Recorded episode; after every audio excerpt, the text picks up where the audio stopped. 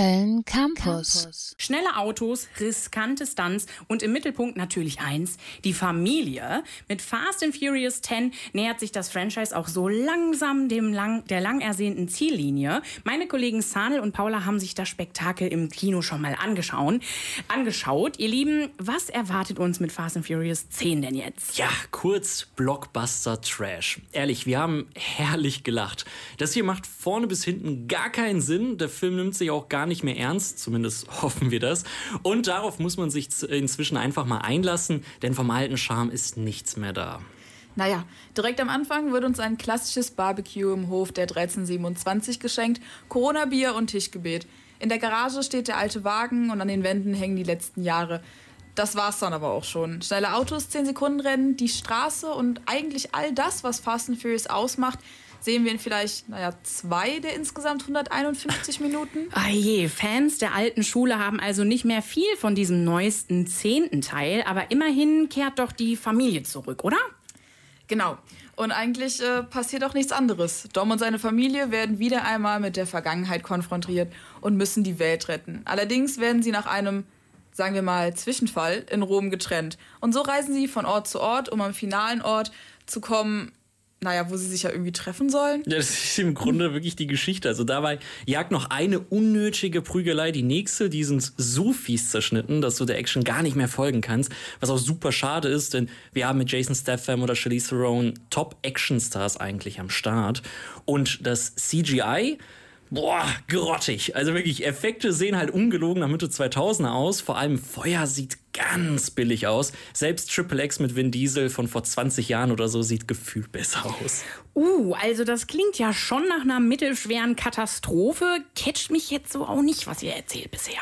Ja, mit der Zeit hat das Franchise auch wirklich äh, sich selbst einfach zu Ende erzählt. In den letzten Teilen haben Dom und Brian, äh, in den ersten Teilen, Entschuldigung, haben Dom und Brian und die anderen noch Geschichten erlebt. Jetzt verbringen sie ihre Screentime eigentlich damit, sich zu erinnern und sich halt im Kreis zu drehen. Lediglich John Cenas Figur, die plötzlich gut ist, und Doms Sohn haben eine, naja, süße Chemie zusammen. Sie hätte ich mir auch eigentlich schon länger auf der großen Leinwand ansch anschauen können. Der Rest der Familie ist inzwischen nur noch langweilig, eindimensional und eigentlich auch schon ziemlich cringe. Ja, da, da gehe ich mit, da gehe ich mit cringe auf jeden Fall. Äh, vor allem Dom, also Vin Diesel selbst, äh, bei dem fragst du dich teilweise wirklich, ob er überhaupt noch Schauspielern kann. Also Vin Diesel ist in diesem Film überwiegend Superheld mit Zeitlupenposen und übermenschlichen Aktionen, quasi so Captain America Wish bestellt. Äh, in allen anderen Momenten sieht er, äh, steht er einfach nur so rum und ja, dann folgt so ein poetischer One-Liner nach dem anderen. Man könnte wirklich ein Poesie-Sammelalbum erstellen und da haut er wirklich an einer Stelle Stelle sowas raus wie, du hast keine Ehre und wer keine Ehre hat, hat keine Familie und wer keine Familie hat, hat nichts. Übrigens, das Wort Familie kommt ganze 26 Mal vor, zumindest in der deutschen Version.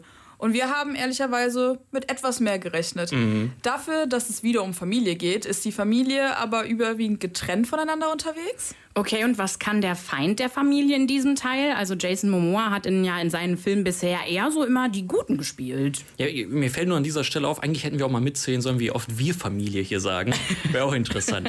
ja, so bei Jason Momoa, da sind wir uns eigentlich einig, glaube ich. Ähm, der hatte den größten Spaß in Fast 10. Er spielt im Grunde den Joker von Fast and Furious. Ist auch ein besserer Joker als Jared Leto.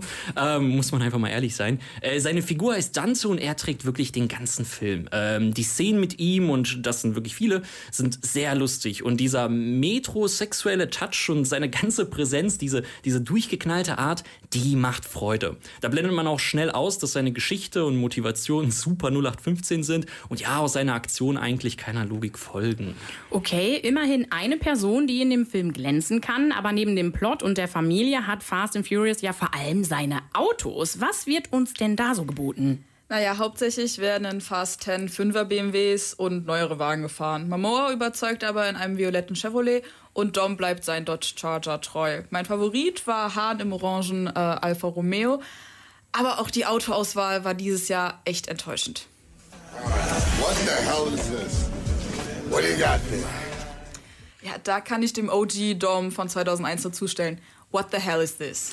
Ja gut, also wenn nicht mal die Autos überzeugen, dann ist doch irgendwie wirklich alles verloren. Wann erreicht die ganze Reihe denn endlich ihr Ende? Ja, nun ja, Fast 10 ist der erste Teil einer Trilogie. Also äh, wirklich, die, die strecken das Finale krasser als ein geiziger Barkeeper die Drinks.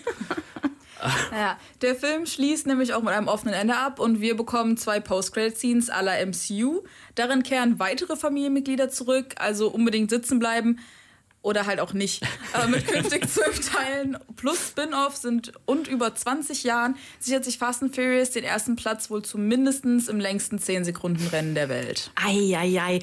Ich mag eigentlich gar nicht fragen, aber eure finale Meinung lautet also lieber nicht ins Kino, oder? Alles in allem ist der Film ein Erlebnis. Also wer Mhm. Tokyo Drift oder Fast and Furious 1 erwartet, wird bitterlich enttäuscht, denn von Autos und dem Straßenscharme ist nichts übrig geblieben. Aber für ein paar gute Lacher, da lohnt es sich dann doch. Ja, für ein paar sehr viele gute Lacher, muss man sagen. Also, das Studio meinte ja, nachdem sie den ersten zehnten Teil gesehen haben, äh, macht uns einen mehr. Äh, deshalb wird ja jetzt auch eine Trilogie draus.